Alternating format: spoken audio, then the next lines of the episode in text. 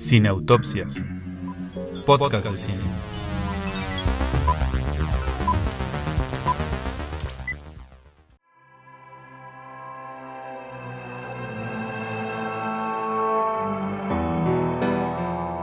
¿Qué tal amigos? ¿Cómo están? Bienvenidos al episodio número 36 de Cineautopsias, podcast de cine. ¿Cómo estás, Julia?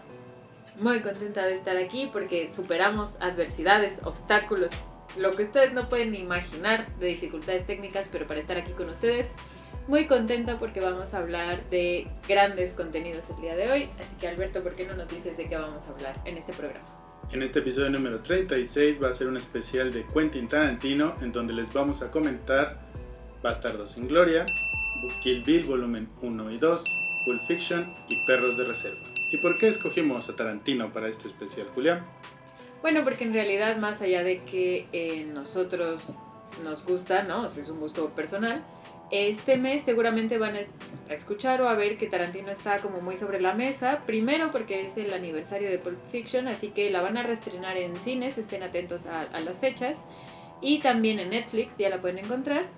Y porque se va a estrenar la novena y más reciente película de Tarantino, Érase una vez en Hollywood, que ha creado como ¿no? mucha expectativa y anticipación.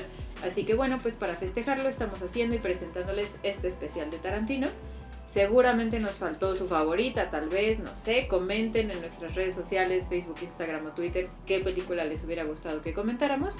Pero mientras tanto, eh, daremos prioridad a estas cuatro. Bueno, entonces ya lo saben en nuestras redes sociales y en nuestra página web www.cineautopsias.com para continuar la conversación de estas películas. Con bisturí en mano, Comenzamos. comenzamos.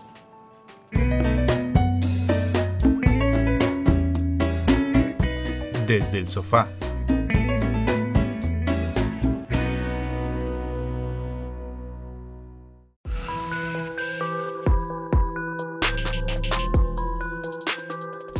Pues vamos a iniciar con la película Bastardo sin Gloria. ¿por dónde quieres empezar a platicar sobre esta película? por la secuencia inicial, obviamente, ¿no? O sea, mira, la verdad no lo sé, es una decisión muy comprometedora. O sea, mi corazón ya iba a saltar a decirlo, así que lo voy a decir. Y ya luego si me arrepiento, pues ustedes ya saben, pues cambio de opinión. Porque es de sabios cambiar de opinión. Claro, claro. Pero yo creo que es la mejor secuencia inicial de todas las películas de Tarantino. O sea, no hay, no hay más. O sea, es la primera secuencia en donde nos presenta a Landa, donde Shoshan está debajo del piso, donde todos nos sentimos como judíos en persecución, de si nos va a descubrir.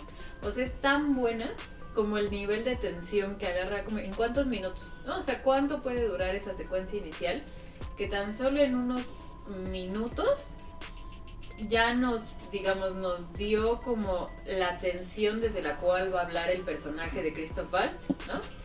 Que, que va a mantener además toda la película, porque digamos, parte, siendo yo, ¿no? Como que en el cine norteamericano, muchos villanos, muchas películas se han hecho en donde los malos son los nazis, Sí. ¿no? Eso no va a ser novedoso. Sí. Y sin embargo recuerdas a este nazi, recuerdas como el- esa sensación de persecución que te da. Y creo que tiene que ver con cómo construye la película desde este inicio en donde nos presenta este personaje despiadado, cínico, pero muy carismático, a la vez muy tranquilo, totalmente dominado y es como, no, porque no es el típico, no es la típica caricatura del alemán de, no, Ah, no. tú, Harry". No, incluso él mismo hace esta metáfora de, ¿sabe usted cómo cazan este, los soldados alemanes a los judíos? ¿No?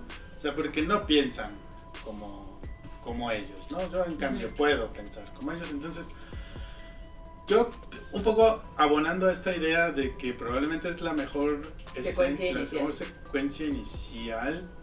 Yo creo que está, ah, o sea, la estoy apoyando, Gracias, gracias. porque yo creo que está al nivel de tensión de probablemente todo Perros de Reserva. O sea, el nivel de tensión que hay en Sí. esa escena Sí, sí, sí. prácticamente es el mismo que hay en casi todo Perros de Reserva. Sí. Porque una de las cosas que ya lo vamos a comentar en su momento, lo, que, lo que es maravilloso de Perros de Reserva es todo lo que no ves. Claro, y eso claro. genera la Esa es la tensión. magia, sí, sí, sí. Aquí es este gran actor, que es Christoph Waltz, el que te está generando una tensión tan tremenda que yo añadiría un poco la idea de que sin esa escena y sin esa interpretación, la película no tiene el sentido No, que tiene más adelante.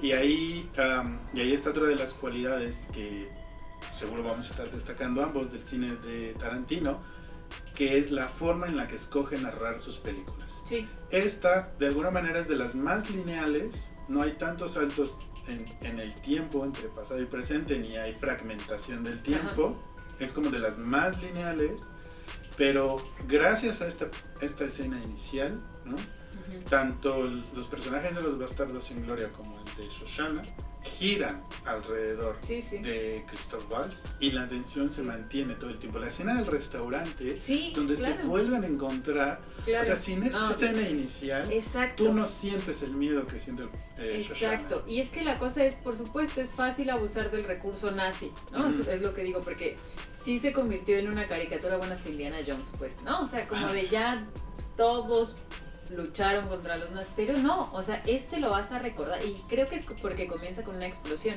O sea, algo que decías, de si mantiene la misma tensión que todo Perros de Reserva, yo creo que para mí es la misma tensión que la escena de la gasolina, o sea, de la tortura en Perros de Reserva. Ah, o sea, sí. esa escena en sí, donde sí. estás así como, Ya. no quiero seguir viendo, porque yo sí, Mm. o sea, vas y está la tensión de, sí los va a descubrir, sí los va a descubrir, sí los va a descubrir. Y claro, bueno, si los descubrir en los primeros cinco minutos no tenemos Shoshana ni película ni muchas cosas, ¿no? Sí. Pero, o sea, digamos, es una interpretación tan extraordinaria. Y a mí algo que me da mucho coraje y que debe ser dicho aquí, porque está bien que quede así en, en este documento que es Cineautopsias número 36. Es que me choca que desperdicien a Christoph Waltz en otras películas, porque Ah, es un claro. actorazo y parece que con Tarantino es como la dupla que necesitaba para, para hacerlo relucir. O sea, con esta película fue con la que lo conocimos en el mundo, pues, porque él vienes, ¿no? Bueno, aus- austriaco, no sé si de Viena, pero austriaco. O sea, como que ya había hecho cosas allá, pero de pronto se siente como un descubrimiento, ¿no? O sea, Sí, parte sí, de la sí. película es él. O sea, más allá de que tenga un repartazo, ¿no? Christoph Waltz se roba la película desde los primeros segundos en los que sale y por eso siento que un buen lugar para empezar a discutir esta película es justo ese inicio. Ese ¿no? inicio, sí. Además, bueno, esto es una constante en el cine de Tarantino, esto que voy a poner ahora, pero de alguna manera eh, vale la pena destacarse porque otras cosas que hemos comentado en otros espacios es que ahora muchas películas o muchas series ya no tienen la sensación del peligro hacia sus protagonistas porque están pensadas en 3, 5, 10, 20 partes. Sí. Y en el cine de Tarantino siempre hay este elemento sorpresa en donde alguien va a morir que tú no esperas que va a morir y entonces se convierte en un elemento narrativo y dramático que va a cambiar tu percepción de cómo estás viendo la película. Porque en este caso, por ejemplo, el personaje de... mm, El que es el inglés... Ah, se me su nombre. Ah, este gran actor que es, es Magneto, creo, de los X-Men.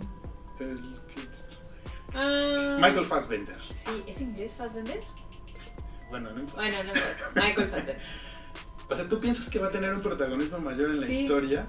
Y entonces así, porque soy Tarantino, sabes que vas a salir 20 minutos y si te gusta y si no, no me importa. Sí, sí, sí.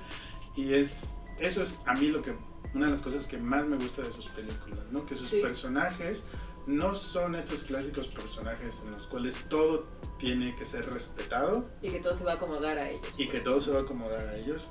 Puede ser mi protagonista, puede ser un gran actor fuera de mi película, pero yo te quiero para esto. Sí, sí, sí. Entonces, en ese caso en particular, el de, personaje de Fassbender, y luego lo que le va a pasar al personaje de Christoph Waltz, ¿no? que parece que va a tener ahí una salida medio Sí. cínica, medio chistosa incluso, Ujú. pero la forma en la cómo le da la vuelta para, para ejecutar esta venganza, pues Sí. es lo que te tiene que dejar contento con la historia, que Sí, es la historia lo que importa y no si el actor o si el personaje o lo que sea. pero además, justo algo que, que dijiste ahorita, el te tiene que dejar contento. O sea, la cosa es una. Son películas llenas de violencia. Es más, voy a decir violencia gratuita en muchos casos. Sí, Pero es una violencia tan bien construida que se siente, o sea, no sé si esta metáfora es la mejor, ¿no? Del mundo, pero como cuando tienes un piquete de mosco y te rascas así hasta sangrar y entonces ya es como dolor y satisfacción al mismo tiempo, ¿no? Porque la cosa, sí. creo que eso es la película, o sea, Sí, es como, imaginen una catarsis comunitaria de, ¿se imaginan lo que podría haber sido incendiar un cine con Hitler? Así como ya Eh, de todos ajá, y que, prenderlos. es que eso es justo lo que Sí, te iba a decir. Justo la escena del incendio del cine es Sí. esa idea. Porque tú no quieres que suceda. O sea, dices, bueno, porque pues ahí está esta muchacha y está pues los otros bastardos que pues a lo mejor no son buenos, buenos, pero pues no quisieras que se muriera. Y sin embargo quieres que suceda, quieres que Sí. el plan se lleve a cabo Esa es la y cosa. que todo se rompa en mil pedazos. Y como dices, incluso si no te gusta dónde acaban algunos personajes, uno acaba contento, Claro. como, pero contento, no sé si es la, como satisfecho, como de sí, no, de está bien, o sea, como que la violencia te lleva a un punto de descanso, o sea, como después de toda esa, de ir construyendo tensión y tensión y tensión, va a haber un punto en donde como explote todo. Y, y sea satisfactorio al Sí, final, ¿no? Como un recurso imaginativo en donde dices, ay, hubiera sido increíble. O sea, como, vaya, como hasta esta misma idea, ¿no? Con la que termina de, ¿no? Como esta satisfacción de ahora le vamos a grabar en la frente. O sea, es, es, es violencia gratuita, pero que es satisfactoria porque uno dice, pues sí, ¿no? O sea, estaría Sí, bien. porque esa, esa violencia del, del final te le va en consonancia, ¿no? Parece que el personaje de Christoph Waltz se va a ya salvar Sí, y además se va a salvar de una manera encantadora, vamos a decirlo de esa manera. sí, sí. Y tú puedes sentir como, ¿en serio se va a salvar? ¿En serio lo van a dejar salirse con la suya? Y ya en la escena final lo que le pasa, ahí es donde viene el descanso, dices, qué bien, Sí, o sea, tenía que ser así. así, exacto, esa es como la cosa de... Sea, es violento, pero tenía que ser así. De qué bueno que pasó, ¿no? O sea, y por eso te digo, yo creo que saca como un lado muy primitivo de Sí, todos los sí, que lo vemos, o sea, que, que el cine de Tarantino es como voy a sacar esos bajos instintos. Sí, porque además, o sea, situar en la Segunda Guerra Mundial y poner a los nazis como los malos malos y a los americanos como buenos buenos, Bueno, O sea, buenos bestias. ajá, ¿no? pero es apelar al instinto más básico. Y sin embargo, a través de la violencia lo logra elevar a un grado de satisfacción, ¿no? que es la palabra que estamos usando ahorita, que tú eh, trasciendes ese instinto básico y la historia te va a dejar satisfecho. Pero aún así, fíjate que yo no diría que sea como que los gringos son los buenos buenos, los alemanes malos. O sea, claramente, ¿no? Pues no, no estoy discutiendo si los nazis fueron buenos o no. No, no. Claramente no lo fueron. Pero la Exacto. cuestión es, no hay ningún personaje en la película que sea tan inteligente, tan inteligente o tan astuto o tan carismático como Landa. Ah, ¿no? o sea, no es la caricatura del malo, malo, malo y los buenos santos, ¿no? Porque te digo, o sea, hasta, lo- hasta el retrato de los gringos son Sí. estos hombres muy brutales, muy Brad primitivos. Pitt está insistiendo todo el tiempo que él bajó de las montañas. Sí, sí, o sea, Exacto. no, no son unos santos, ¿no? Y, y creo que eso es muy bueno, porque no es el bien contra el mal, a pesar de que así ha sido como una lectura histórica, sobre todo cinematográficamente histórica, de lo que pasó. Sí. Pero vaya, como que ningún personaje se siente bidimensional. Todos tienen su complejidad, todos tienen como su historia, su carisma. Y entonces por eso, bueno, al final, pues sí es un imaginario y que también tiene que ver con, eh, y que lo hablaremos tal vez ya después, con lo que para Tarantino es el cine, ¿no? O sea, Claro. como esta oportunidad de imaginar escenarios, Sí. pues totalmente irreverentes, pero que al final acaban dándonos estos resultados satisfactorios o interesantes. Muy bien. Bueno, pues este fue nuestro comentario de Bastardos sin Gloria y vámonos a lo que sigue.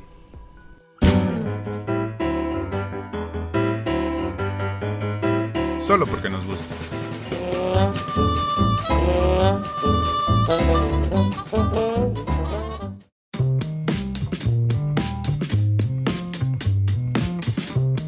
Bueno, pues nuestro siguiente contenido Ajá. de Tarantino fue quizá la película con la que se dio a conocer alrededor del mundo, ¿no? Más un poco ¿Más fuera. que Pulp Fiction? Yo pienso que sí, fíjate. Pienso que sí. O sea, Pulp Fiction es como su consagración artística, a pesar de que es que es su segunda La película. segunda, segunda, sí. Pero para mí Kill Bill es como lo que lo lanza a la fama mundial. Pero bueno, anyway, eso no es lo importante. O sea, yo sí recuerdo que cuando salió yo ya estaba harta. Pero así, cuando digo harta es. Kill Bill, no, cancela Kill Bill. cuando salió Kill Bill volumen 1. Ah. Porque en todos lados, toda la gente así haciéndose, ya saben, ¿no? Sí, claro. O sea, y, y chiflando el tema principal. el- Ay, no, todo, todo el tiempo, todo el tiempo yo estaba Había un tono de celular de eso. Claro, claro, o sea, imagínense de lo que les estamos hablando, un tono de celular, pero todo el mundo chiflándole, to- esa tonadita estuvo en el alma de todos los seres humanos de ese año. Ujú. Pero creo que eso es testimonio y también, o sea, no, no crean que era solo el comentario irrelevante, ¿no? Creo que es porque el uso de la música en Kill Bill, o sea, en general, Tarantino es conocido por cómo utiliza Sí. la música, las canciones, cómo ayuda a narrar, ¿no? El uso de la música que hace. Pero simplemente cómo, desde cómo utiliza esa melodía, ¿no? O sea, y cómo la identifica con un personaje y con lo que eso implica de suspenso en la trama. Bueno, en general, Kill Bill es como una gran, gran muestra de cómo la música puede estar al servicio, pues, de las escenas, de la trama y de los personajes, ¿no?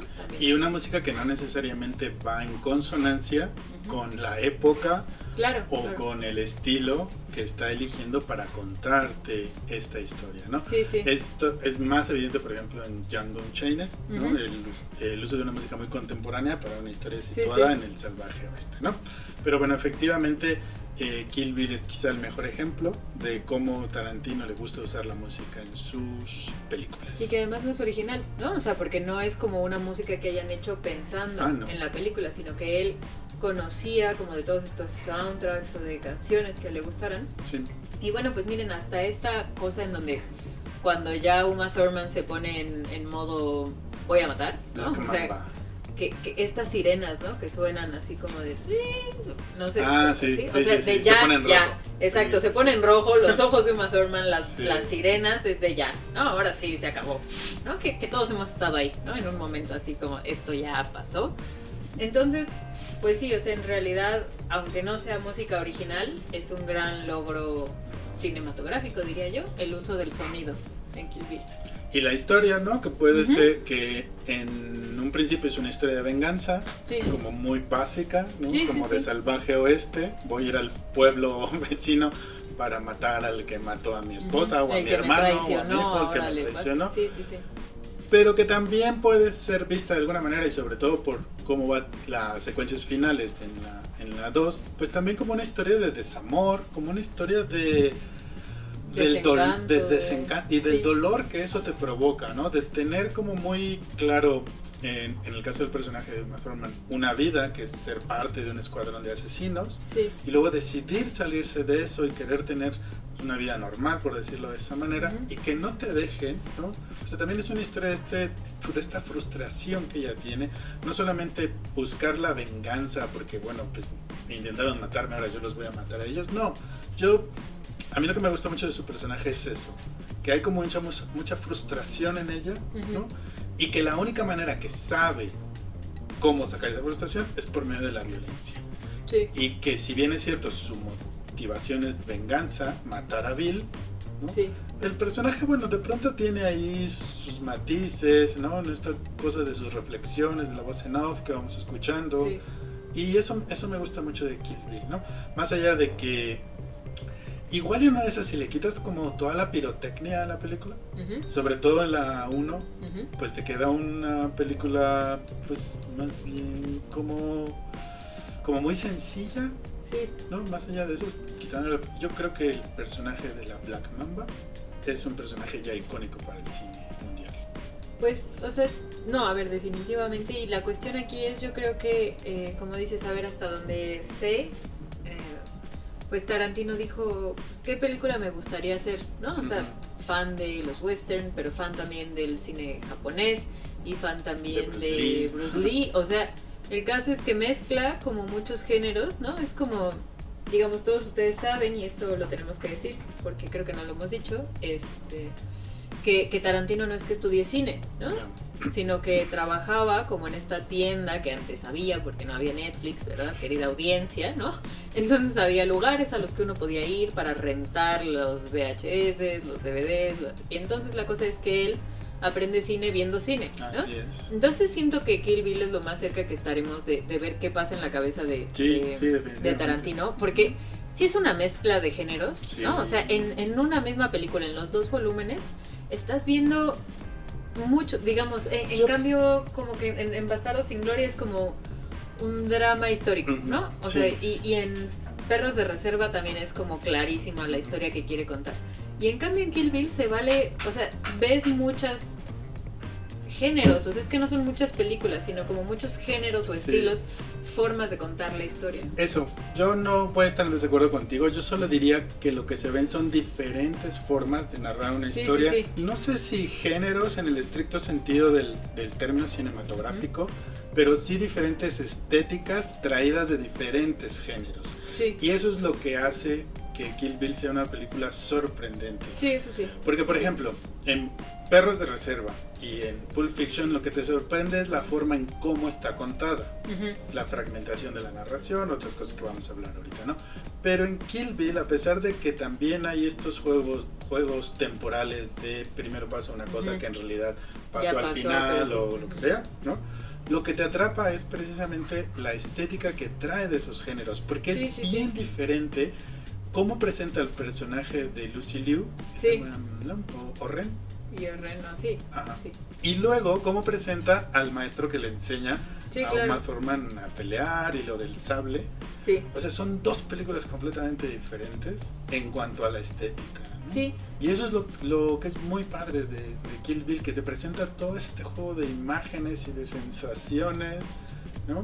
Sí. Que, que- que te- que, digo, más allá de la historia que puede ser como muy básica, como muy sencilla, logra atraparte y logra, como tú muy bien lo dijiste, mostrarte que tiene eh, Tarantino en su cabeza. sí, o sea, te digo, es como, ¿no? Como hacer una disección de cómo funciona en su cabeza, cómo fue aprender de ver películas, ¿no? O sea, Sí. si yo tuviera que, porque les digo, creo que Kill Bill era, pues, ¿cómo sería la película que me gustaría haber visto, que yo quisiera hacer? O sea, como muy libremente, ¿no?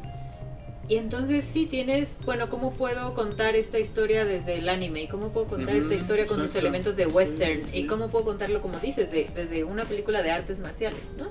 Así es. Y, y, y sí es como una mezcla de estilos que te va sorprendiendo, ¿no? Porque va evolucionando la película y luego regresa al estilo western. ¿no? Entonces es casi como si cada personaje tuviera una forma de, de contar, ¿no? Y entonces, por ejemplo, para el personaje de Lucy Liu, como dices, usa la, la estética pues del anime, Pues ¿no? sí, Y entonces, y ya luego regresa al personaje de Uma Thurman, que ahí sí es como, pues sí, como una mezcla de western, como dices, de venganza, del viejo este, de establecer cuentas. Y a ver, ella es espectacular. sí. O sea, no. Si algo tiene que ser dicho, porque además eh, parece que cuando se le ocurre la idea de Kill Bill, lo está hablando con Uma Thurman con, en Pulp Fiction. Y entonces ella comienza a decirle, este, pues sí, un personaje vestida de novia y que ahí esté todo, ¿no? Porque como esa promesa de la vida feliz, ¿no? O Sí, sea, como, te- es lo que te digo. Sí, sí, sí. O sea, justo lo que decías de, de una vida que no has tenido, pero que ya te vas a dar la oportunidad de tener, ¿no? O sea, como de qué significa que el personaje de, de Beatrix Beatrix. o de, de Uma Thurman se ha identificado en todo el volumen 1 como la novia, La ¿no? O sea, novia. que no te digan el nombre, solo la novia, como esta promesa de una vida que acabó antes de empezar, ¿no? Entonces, sin una gran actriz, Sí. representando como esas emociones detrás de una vida feliz frustrada, no, no hay nada. Y entonces la verdad es que es un peliculón en gran parte porque ella está sosteniendo la película. Porque si le crees, pues, que se Sí, pone en modo sí ya, y pues sí, ¿no? O sea, pues faltaba más. Sí, así como en Bastardo sin Gloria, el personaje de Christoph Waltz, Waltz va a sostener toda la trama. Sí, Pues sí, sí. aquí es Uma Thurman quien, es, Sí. quien con su interpretación está sosteniendo una trama que por momentos es incluso hasta ingenua. En Sí. detallitos, ¿no? No, no, o sí. sea, por ejemplo, Uma Thurman vuela con su sable en el avión. Junto, ahí, Junto, así. ¿no? Sí, sí, sí. Y mientras está escribiendo su lista. Sí. Y, tiene, tiene dinero para ir de Estados Unidos a Okinawa y Y de Okinawa no sé dónde. sí, no, ¿no? trabaja, sí, no, no. O sea, pero es tan convincente su interpretación y la estética de la película es tan absorbente que tú pasas esos detalles, logras pasar esos detalles la- y la película es completamente verosímil Sí, sí. Y eso es el gran, para mí, el gran logro de Tarantino en esta película, que te entrega una Sí. película verosímil a pesar de que qué tan inverosímil puede ser que una persona logre salir de tres metros bajo tierra. No, y, y por ejemplo, mira, solo para cerrar, ¿no? Este, ¿qué? E- Esto que decías de cómo te ofrece verosimilitud si ya sabes lo irreverente que es la película, ¿no? Entonces, la, por ejemplo, la, la 1 comienza con Uma Thurman matando a pobre chica, ¿no? En su casa y no sé qué. La cuestión es que ahí vemos en su lista que ya mató al personaje de Sí. Lucilio. O sea, tú ya sabes que le gana a Lucilio. Pero la película está contada de tal forma que ahora te van a regresar para que veas cómo le ganó a Lucilio. Tú ya sabes. O sea, tú Sí, ya sabes sí, que ella va a salir ganadora, que ella está perfecta, bien, lista para matar otra vez. Y aún así, estás todo el tiempo en tensión de sí, no, sí la va a librar. Y tú ya sabes que sí, porque ya te lo dijo la película desde el inicio. Sí, hija, esta ya la mató. Y de todas formas mantienes esa tensión hasta el final, hasta el último minuto en donde le corta la caída. Horroroso, además. Pero vaya como que ya sabes qué va a pasar y aún así te sorprende, ¿no? Ese es el, digamos, el logro de este proyecto. Muy bien, ¿cuál fue su favorita? Kill Bill 1, Kill Bill, do- Kill Bill 2. Díganoslo en nuestras redes sociales y vámonos a la siguiente película.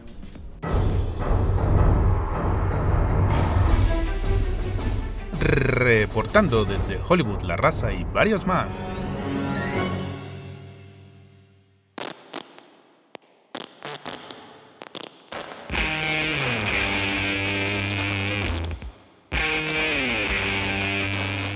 Bueno, pues ahora toca hablar de una de las grandes películas de Pulp Fiction. Claro, esa escena del baile, ustedes seguro lo recuerdan porque yo pido a Dios que lo recuerden. que de hecho eh, estuvo inspirada en esta película de Godard que se llama Banda Apart, en donde están los tres chicos bailando en una cafetería. Si no la han visto también, o sea, terminan el episodio, buscan Godard, Banda Apart, escena del baile, o sea, ya luego la verán toda, ¿no? Porque además son chicos corriendo por el Louvre intentando romper el récord de a ver quién recorre el museo más rápido. Pero es una escena de baile que no sé por qué, pero se quedó en los corazones de todos nosotros en la historia del cine o algo así. Y entonces, de hecho, creo, me podría estar equivocando, pero ustedes me dicen, Tarantino le gusta tanto esa escena que le pone a su productora, su compañía, Banda Apart. Ah, van a ver, sí, sí, justo así se ¿Verdad? llama. Sí. O sea, y por esa película, y por esa escena del baile, digamos, él pensó, bueno, ¿cómo puedo incorporarla? Claro, ¿no? Como adaptándolo a un cine tarantino, a personajes gringos, a un contexto súper gringo además, ¿no? Además, el pero así, restaurante, sí. Reciamente gringo, porque todo lo francesillo que tenía, como la escena de Godard, de pues sí, en una cafetería, y entonces está la voz en off, y entonces sí, y así bailaban, no sé.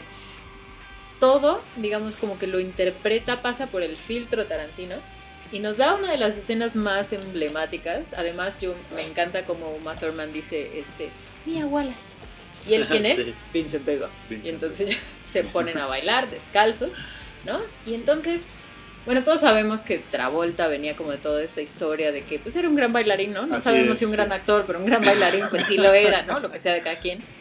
Y entonces nos dan como esta escena que, a ver, y, me detengo en ella porque, porque es como un poco el corazón lindo, emocional de la película. Es un momento muy feliz en la película, en donde va a haber momentos como de subidas, bajadas, sorpresas, violencia, pero en ese momento, como que todo está bien, porque estos dos personajes se pueden relajar, se pueden dejar de morir y pueden dejar su miseria tantito y bailar, ¿no? Y entonces, no sé, es como poner en pausa el mundo tantito para mí en esa escena, por eso se siente tan mágica. Y ya luego regresamos al ritmo vertiginoso de muerte, destrucción y cumbia de lo demás. pues. Pero justo por eso es, es una escena que ya va a ser icónica en la filmografía de, de Tarantino, porque sí, efectivamente, es un momento de descanso, pero es un momento de descanso que viene precedido y que luego va a ser No. el preámbulo Ajá.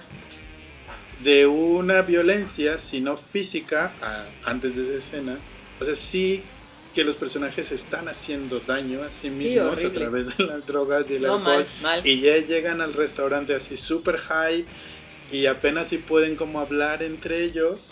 Sí, sí. Y entonces efectivamente el hecho de, de que luego se den este espacio de baile de paz, o sea, te habla un poco, justo creo yo esto que venía- hemos venido comentando, de cómo la violencia eh, puede generar esta, este descargo Sí, sí, sí. que te permite tener este momento de tranquilidad como lo tuvieron ellos, ¿no? Pero sí. Entonces sí creo que es una escena icónica en este sentido, de que Sí, combina sí. ambas cosas. O sea, los personajes vienen de la violencia, van a ir a una violencia Espantosa. sí. espantosa, pero de alguna manera, ¿no? Ese momentito eh, eh, que está en medio solo es posible gracias a esos dos momentos de violencia. Pues sí, y además siento que es como un momento en donde se conectan estos dos personajes, ¿no? Porque Sí. es difícil que en las películas de Tarantino haya un encuentro entre personajes así, ¿no? O sea, hay buenas duplas, hay camaradería, compañerismo, Pero aquí hay un momento casi de amor, ¿sabes? O sea, siento que es como...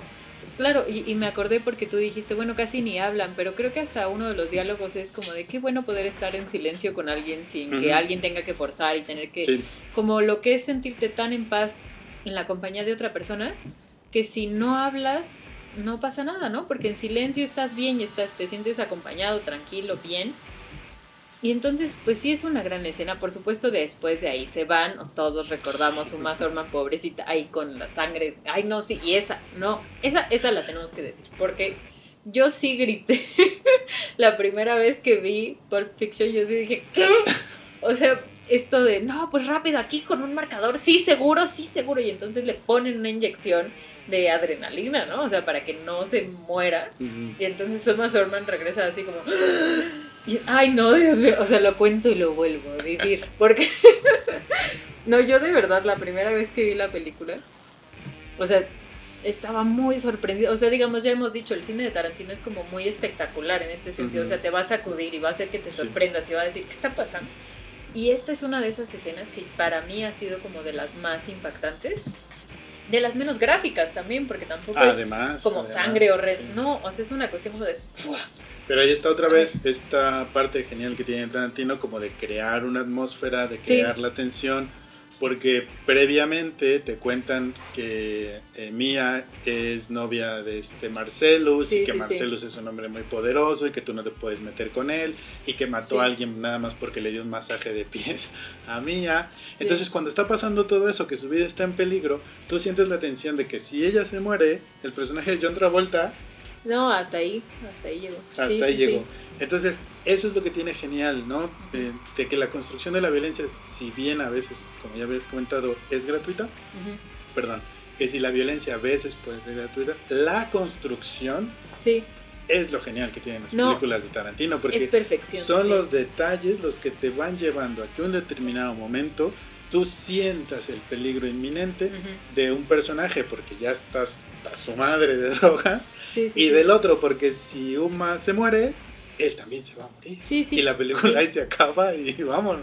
No, o sea, estoy totalmente de acuerdo. O sea, creo que es un genio. O sea, de que yo no sé si alguien en el cine lo hace igual que él, lo de construir la violencia, ¿no? O sea, de tomarse el tiempo para ir construyendo la anticipación Sí. de la violencia para que te impacte. Y, y dos cosas en este sentido, o sea, dos escenas de Pulp Fiction.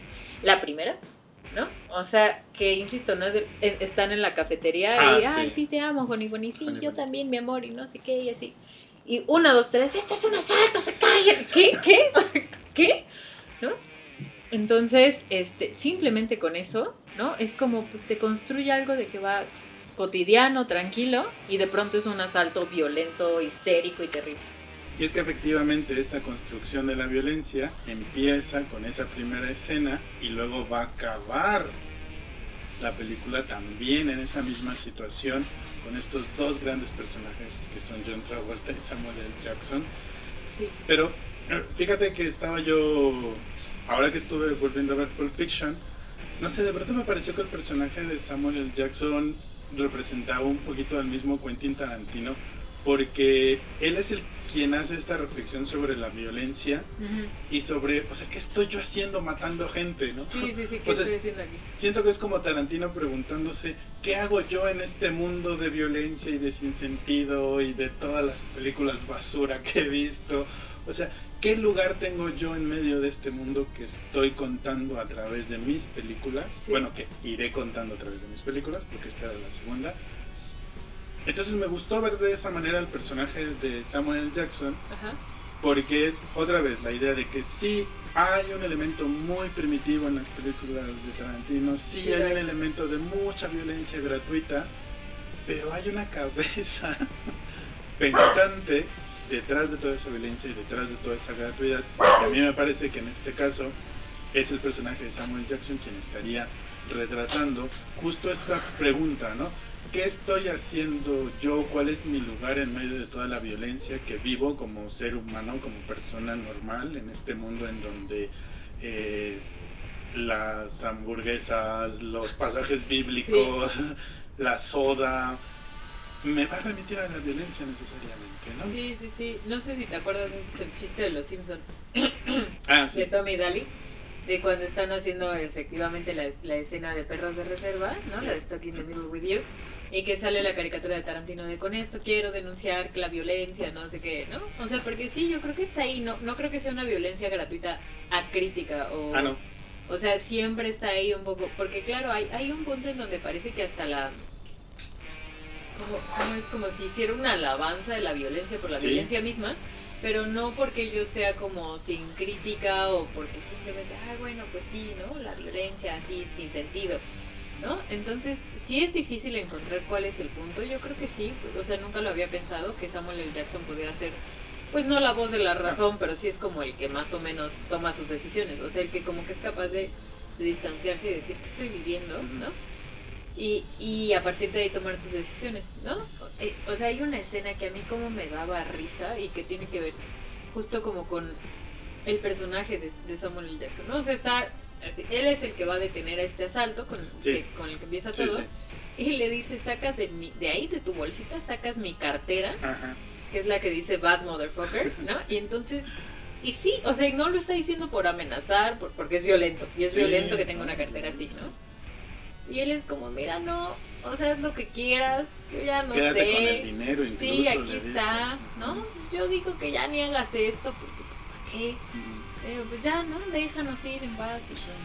Y, y entonces sí, o sea, de alguna forma se convierte en el contrapeso del personaje de Travolta, que sí es como un matón que piensa poco, Sí, ¿no? O sea, totalmente. porque claro, tiene que proteger a Mia Wallace y le tiene miedo a, Marcelus. a Marcelus, pero no es reflexivo, o sea, en No, general es... no, no, no. Ah, es más, de hecho hasta estaba como la cosa, rumor, etcétera, de que justo Vincent Vega era el hermano de Vic Vega de Perros de Reserva. Ah, ya. Entonces que ya Sí, luego sí, iban a hacer su película de los hermanos como esta familia de matones. ¿no? Así. Y entonces al final sí, pues sí, o sea, el, el personaje de Samuel L. Jackson es el que acaba dando, porque además tiene como de las mejores, como de las más icónicas diálogos, Sí, de sí, las, como dices, desde el pasaje bíblico hasta esto de me das mi cartera que dice bad motherfucker. Y entonces, no, no sé, a mí es uno de los personajes que más me gusta, y mira que a mí me gustan todos los personajes casi de, de Pulp Fiction, pero el de Samuel L. Jackson ha de ser mi favorito, junto con el de Uma Thurman. Sí, es probable que sí. Porque sí, la verdad es que sí te da precisamente esos momentos de reflexión Y de Pero- risa. Y los momentos de violencia, ¿no? Sí, o sea, justo esa escena en donde van a, a matar a los dos muchachillos que le robaron a Marcelus. Sí, O sea, él y, eh, estando al frente de toda la violencia que se va a generar, sí, sí, sí. también es Sí, sí, sí. Y un poco a, a hablar nuevamente de, pues sí, de las habilidades que como cineasta tiene. Tarantino para narrar, Sí, pues una de las cosas que maravilló de Pulp Fiction, pues fue esta narración fragmentada, donde tú estás viendo sucesos que ya pasaron o que van a pasar y que eres tú quien tiene que conectarlos. ¿no? Y si bien es cierto, no es una narración novedosa en el cine, ¿no? porque bueno, pues el ciudadano que más o menos tiene también esa narración fragmentada, o sea, el elemento, por ejemplo, de la violencia y el elemento de la cultura popular, sí. más esta forma de narrar, encuentras una película muy novedosa, muy fresca para, para su momento y que luego el mismo Tarantino pues ya explora otras formas a lo mejor menos fragmentadas Sí, pero igual de novedosas para narrar sus historias. pero sí. Es que además de fragmentado va a un ritmo así, ¿no? O sea, la película no te da descansos, es como una cosa Sí. pasa otra. Te digo, salvo esa pausa en donde se detiene el tiempo en donde están bailando, o sea, pasa A mí como la una historia de cosa Bruce u Willis me sobra un poquito, fíjate, pero. Eh, pero de que la película sube y no se baja nunca, eso es verdad. Sí, o sea, y, y como tiene todas estas historias, ¿no? O sea, pasas de una a otra y luego cómo se conectan. El caso es que te trae a un ritmo que no deja al espectador indiferente, ¿no? O sea, te digo, realmente fuera de la escena del baile no hay una escena en donde tú puedas relajarte y decir, ah, ok, ¿no? Ahorita es pura contemplación, pues, ¿no? Porque nunca, o sea, siempre estás pasando de una a otra a otra cosa y él te va a llevar a tu ritmo, a que armes las conexiones de las historias, a que veas el desarrollo o no de los personajes. Sí, claro. Entonces, realmente es como una. Para mí es, es mi favorita, la verdad, de Tarantino. O sea, es muy difícil elegir, pero para mí es como la que más me sorprendió. O sea, en donde sí sentí que descubrí algo nuevo. Igual y fue porque fue la primera que vi de él. Es probable, sí.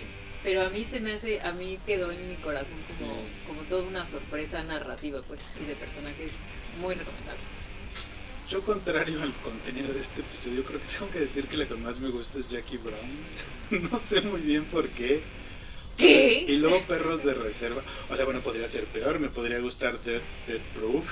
O sea, sí, no, siempre hay peores, pero que tu favorita por encima de todas las que vamos a decir aquí sea Jackie Brown. Yo creo que sí, fíjate, pero bueno, ya Ah, no sí, importa. luego lo discutimos, ¿no? Más- El Otro día con que- más calma. El caso es muy buena Pulp Fiction. Se va a reestrenar porque es su aniversario de 25 años. 25 años. 25 años. Que se estrenó en el 94, Palma de Oro en el Festival de Cannes. Fíjense nomás. Entonces está en Netflix, no hay pretexto si no la han visto, si la quieren volver a ver, ahí va a estar. Y les digo, va a estar una vez más en cines, así que chequen por ahí la cartelera porque valdrá la pena verlo en pantalla grande.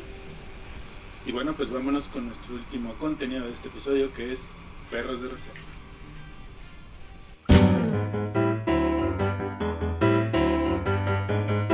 Solo porque nos gusta.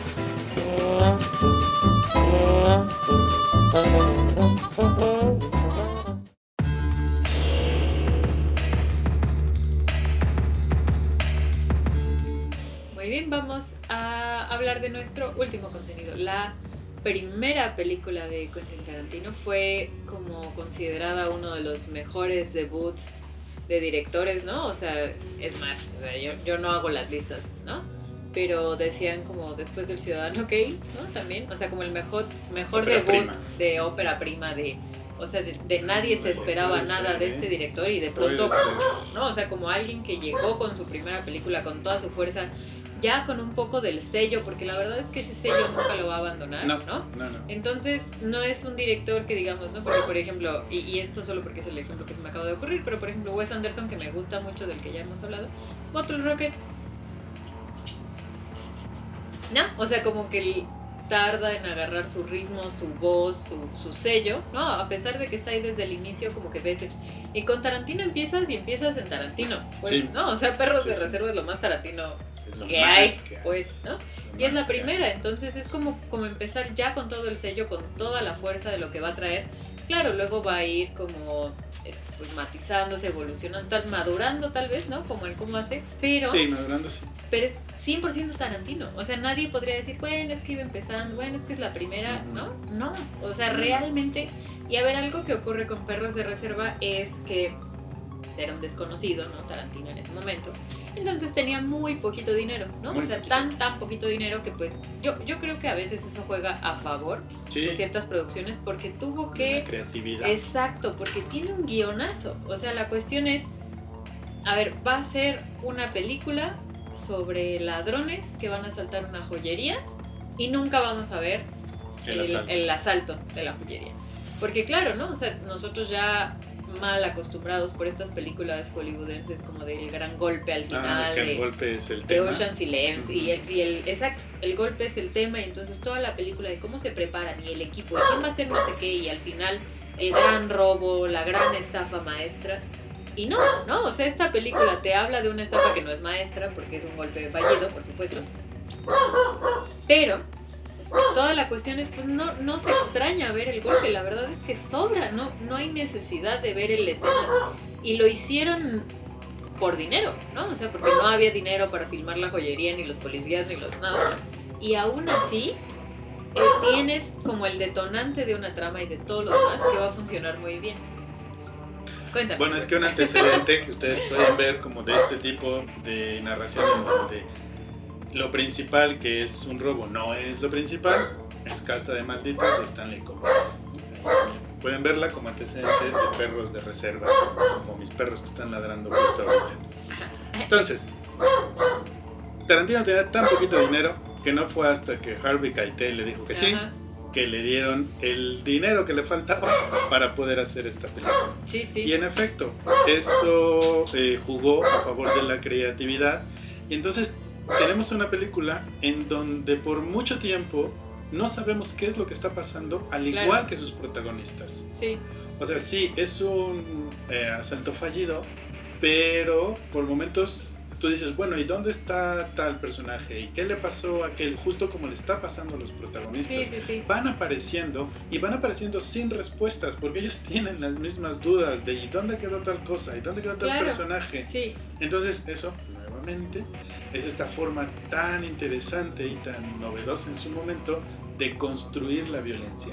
Porque Sí. justo todas esas dudas que van a tener esos personajes y esa ignorancia sobre lo que sucedió es lo que va a ir elevando cada vez más la tensión entre ellos. Sí, sí, sí. Y de hecho es raro porque, a ver, por ejemplo, sí hay cositas del guion, ¿no? O sea, sí es una obra maestra, pero tiene sus detalles, por ejemplo. Y, y fíjate, ahí sí, o sea, a diferencia de lo que decíamos de, de Bastardo sin Gloria, en donde la tensión empieza ya en 100, ¿no? Desde que empieza la película. Aquí todo empieza con una escena en donde están como Ah, sí. desayunando en una cafetería, hablando de Madonna. ¿Qué significa la café? Ay, no, Dios mío, unos diálogos que uno dice, ¿qué? Pero bueno, Fíjate que cuando estaba viendo Kill Bill justo me estaba Ajá. preguntando si este tipo de... Si una película como Kill Bill sería posible en nuestros tiempos, pero sí, regresa a la escena. sí, no, ¿eh? No sé. Bueno, no sé. Y luego si te acuerdas quién era el dueño las compañías que puso el varo. Claro, no, no, no hubo un escandalazo y hasta Uma Thurman de si puso en peligro mi vida o no Sí. grabando esta escena de Kill Bill en el carro. Y entonces ahorita que había rumores de habrá Kill Bill 3 y no, y volverán a trabajar. Sí, o sea, Quentin Tarantino quedó atrapado. Sí. Y también quedó atrapado en un debate sobre si es muy violento hacia sus personajes femeninos, que yo creería que no, de verdad que no. O sea, como que vaya en contra del empoderamiento femenino y que vaya a ser como una violencia machista hacia las mujeres. Yo no lo veo. O sea, problemático sí es, Mira, en- pero...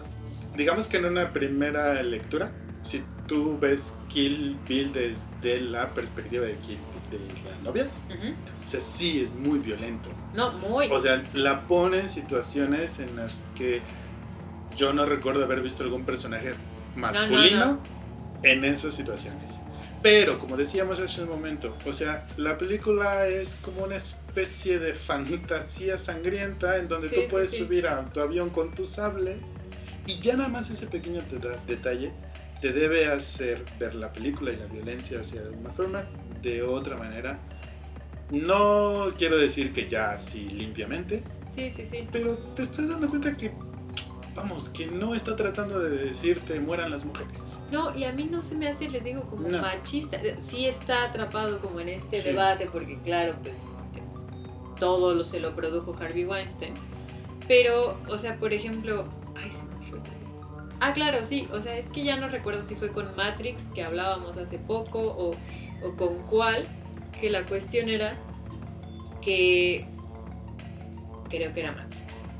La cuestión era, pues va a haber una pelea entre mujeres y yo no quiero que sea como una catfight, o sea, porque ya sabes, ¿no? Como este estereotipo trillado de las mujeres se pelean jalándose el pelo y escupiéndose.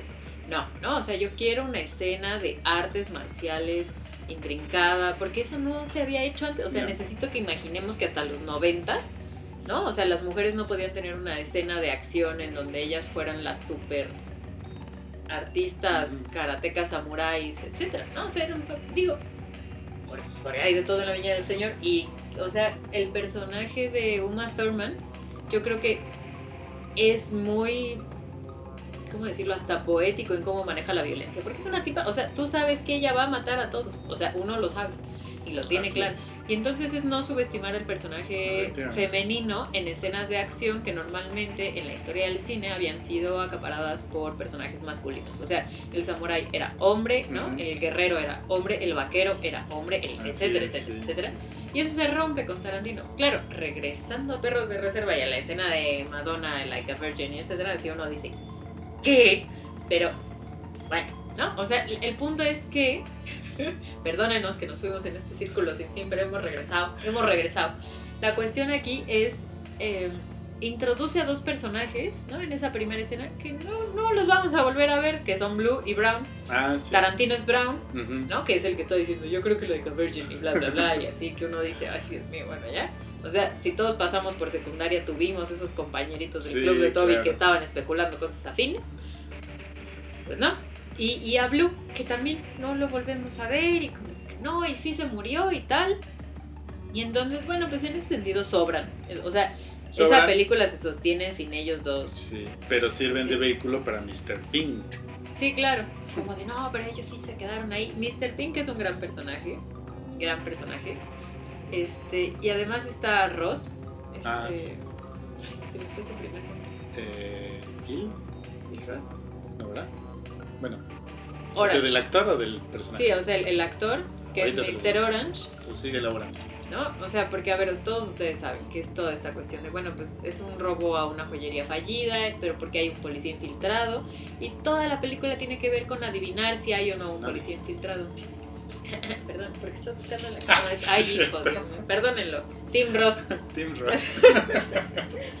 Y entonces hay una parte que a mí es, tal vez es de lo que más me gusta, que es cómo desde los personajes de Mr. White, que es Harvey Keitel, este, Tim Roth, que es Orange, y Mr. Pink, que es el Buscemi, cómo hay como una generación, como un cambio generacional de mafiosos, ¿no? O sea, como que con Harvey Keitel hay una cuestión de, de honor, de no, este es un buen chico y merece un doctor y merece no sé qué Mm. hasta Mr. Pink, que es un poco Sí, más joven, de ya ya, es- pues cada quien, o sea, somos profesionales, yo no quiero saber nada de nadie, yo quiero mi dinero, ya me voy a largar. Y entonces como estos códigos de honor, ¿no? Que, que también es como una constante en, en el cine de Tarantino, como el honor y las Sí. promesas y el cumplir o la venganza por el pacto traicionado, etc. Entonces es muy bonito que desde esta esté sentando como estas claves de los personajes porque nunca lo dice explícitamente, ¿no? O sea, afortunadamente nunca tiene diálogos sobre expositivos de no, Ah, no. porque la fidelidad es lo más importante. No, no. Y lo ves en Mr. White, ¿no? O sea, lo ves en el personaje de Harvey Keitel de un mafioso que sabe que está mal, pero sabe que está bien y no va a confundir. Es un poco también como lo que comentábamos en línea con el padrino, ¿no? Que es Sí, una cuestión de cambio generacional. Entre mafiosos hay códigos de sí, ética y los que ya Que ya les vale. entonces es un peliculón porque les digo, pues marca el tipo de violencia que va a construir Tarantino, marca el tipo de personajes, de códigos que obedece cada uno de estos personajes y está contado de una forma muy inteligente, casi como teatro, Sí, en un mismo sí, escenario tienes estos personajes, todo se va a desarrollar ahí y por eso funciona bastante bien. Así es. Bueno, pues estas fueron las cuatro películas que comentamos de este gran director y vámonos a lo que sigue.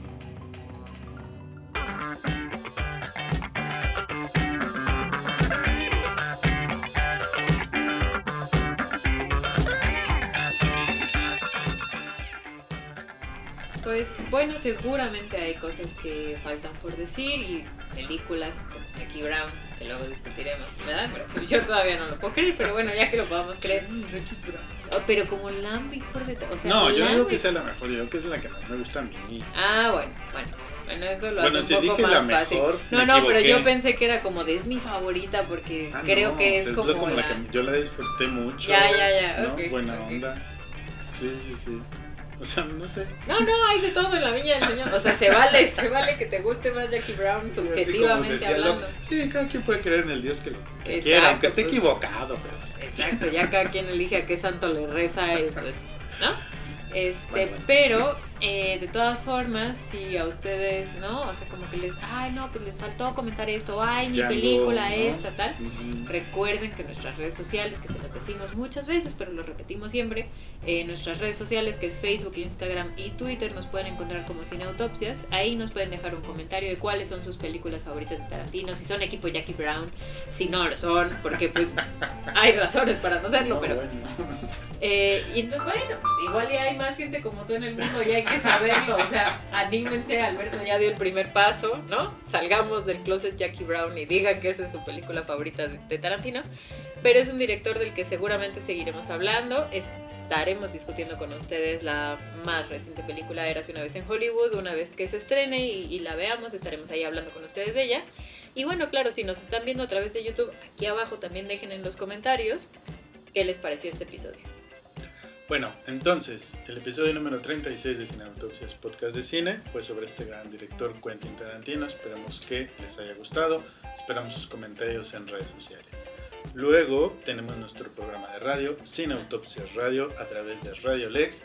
También en nuestras redes sociales constantemente les estamos recordando tanto el horario, el día y los contenidos que ahí tenemos. Y por supuesto nuestra página web www.cineautopsias.com donde además de escuchar nuestros programas de radio y nuestro podcast, ustedes pueden leer a nuestros colaboradores que escriben sobre libros, música, literatura, filosofía, series y por supuesto cine, cine, cine, cine, cine y mucho cine. Sí. Muchas gracias, Julio Muñoz. Gracias, Alberto. Le agradecemos mucho a nuestro señor postproductor Lázaro Moreno por el trabajo que hace para Cine Autopsias y también tenemos un regreso especial, Julio Muñoz. No, ¿No? no tenemos, o sea, o sea, sí, pero Ok, entonces, como tú quieras. no es más que un hasta luego, ¿verdad? No, pero la cuestión es, aquí muchas gracias a todos los que hicieron posible este programa, se los agradecemos muchísimo, ustedes sabrán quiénes son y los esperamos para el próximo episodio, el número 37, y nos seguimos oyendo y viendo en Radio Lex mientras bueno, nos vemos y nos escuchamos en la siguiente autopsia.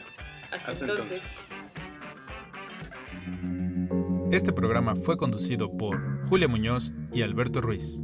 Postproducción Lázaro Moreno. Idea original Alberto Ruiz.